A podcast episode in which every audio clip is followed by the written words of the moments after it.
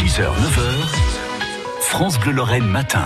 Ce jeudi matin, coup de cœur pour euh, Amel Bent, la chanteure et jurée de l'émission The Voice sur TF1 nous a dévoilé ce week-end sur francebleu.fr les cinq lieux qui ont marqué sa carrière et sa vie.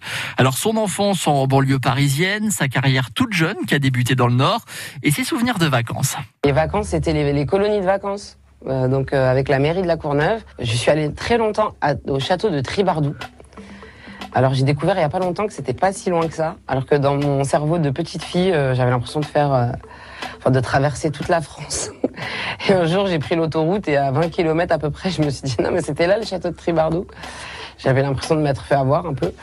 Euh, non non mais euh, bah, cet endroit. J'ai passé alors mes vacances, mes grandes vacances de 3 ans, 4 ans, 5 ans, 6 ans, 7 ans, Tribardou, en Seine-et-Marne.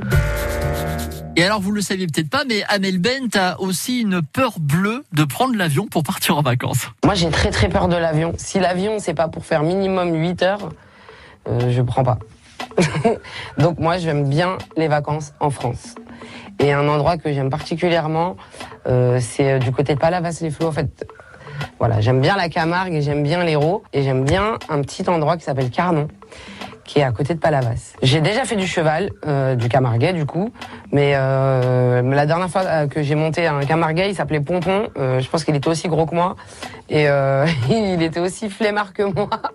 Et on n'a pas fait grand chose lui et moi, on n'est pas allé très très loin. Vous retrouvez tous les lieux qui ont marqué Amel Bent dans Place A. Grosse interview de 4 minutes hein, pour en savoir davantage sur elle. Et puis sur ces lieux qui ont marqué sa vie, sa carrière. Je vous rappelle, c'est sa carrière qui a débuté dans le Nord et puis cette enfance qu'elle a passée en banlieue parisienne. Elle partage tous ses souvenirs et tous les lieux qui, l'ont marqué. Euh, c'est Place A et c'est à retrouver sur francebleu.fr. Euh, Amel Bent qui a d'ailleurs sorti euh, vendredi dernier un album en, en trio avec Vita et Camélia Jordana. Ça donne ça. Non,